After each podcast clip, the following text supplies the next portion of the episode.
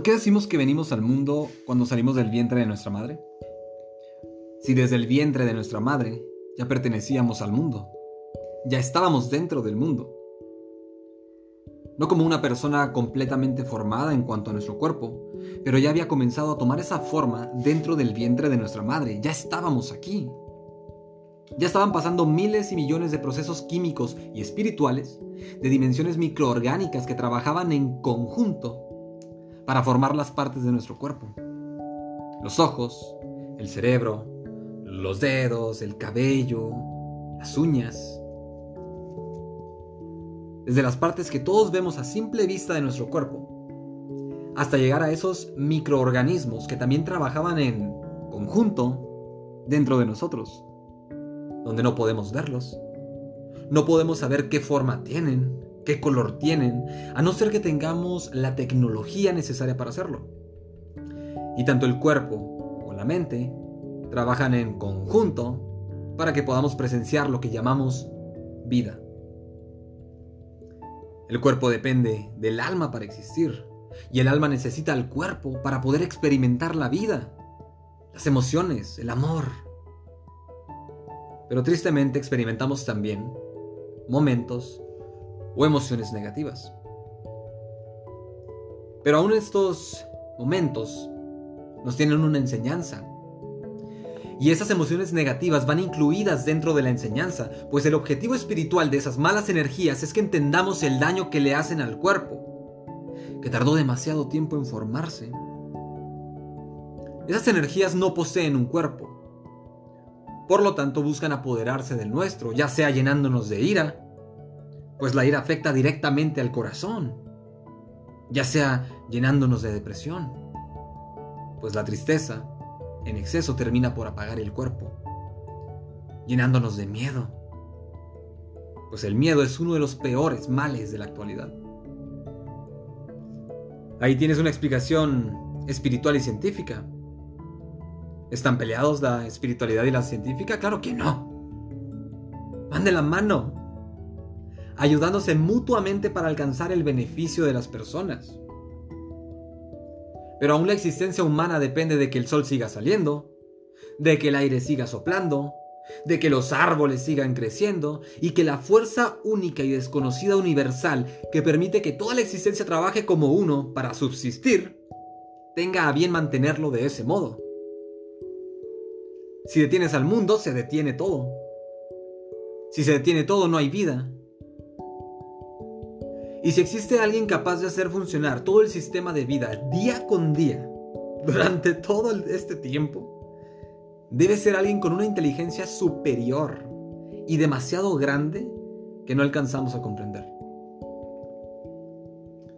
Trabajar en conjunto, esa es una gran frase. La evolución humana ha dependido de este principio desde el inicio de los tiempos, pues la mujer se encargó de mostrarnos el amor de un nacimiento pero precisó de un hombre para lograrlo. Conjunto. El niño pequeño nos enseñó a disfrutar lo aparentemente pequeño o esas pequeñas cosas de la vida. A correr, a brincar, a imaginar, a ser curiosos, a crear historias en nuestra mente, a encontrar esa forma específica de pintar una sonrisa en quienes nos rodeaban. Pero precisó de un padre y una madre que le enseñaran a disfrutar todas esas cosas. Conjunto. Y necesitaban un techo para protegerse. Así que entre varias personas construyeron una casa. Conjunto. Pero llegó un día en que el egoísmo de uno que recibió su casa nos condenó a todos. Pues en lugar de ayudar como fue ayudado después de recibir su casa, solo se echó a dormir.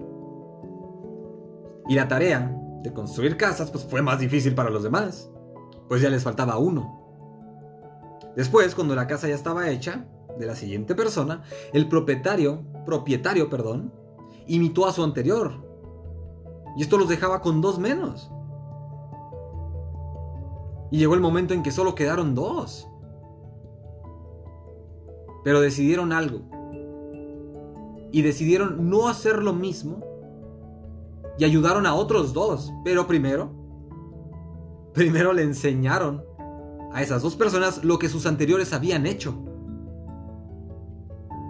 Conmovidos, decidieron unirse, los cuatro, a ayudar a más personas, pues saben que se necesita de un techo para vivir. Conjunto. Ese es el propósito del espíritu. Que el ser humano trabaje en conjunto con el planeta, para que todo funcione como uno, pues si uno se echa a dormir, será más difícil levantar la casa para los otros. Pero si a partir del día de hoy comprendemos lo que se hizo mal en el pasado, podremos motivar a las personas a no repetir el egoísmo que alguna vez en un punto de la existencia por poco logra detener el mundo. Tenemos vida y tenemos que vivirla bien. Y si todos nos apoyamos unos a otros, podremos levantar más casas. Si te gusta este contenido, si entiendes este mensaje y quieres ayudar a que esta casa crezca, comparte este mensaje con tus amigos, con aquellos que amas, y que en conjunto lograrán levantar sus casas y ayudar a otros a levantarlas. Pues todo debe funcionar como uno para que todos vivamos bien. Desde aquí te deseo lo mejor y que sepas que tenemos nuestras bandejas o cajas de comentarios listas para ayudarte en todo lo que podamos hacerlo. Yo soy Latus y esto es DLB de la vida.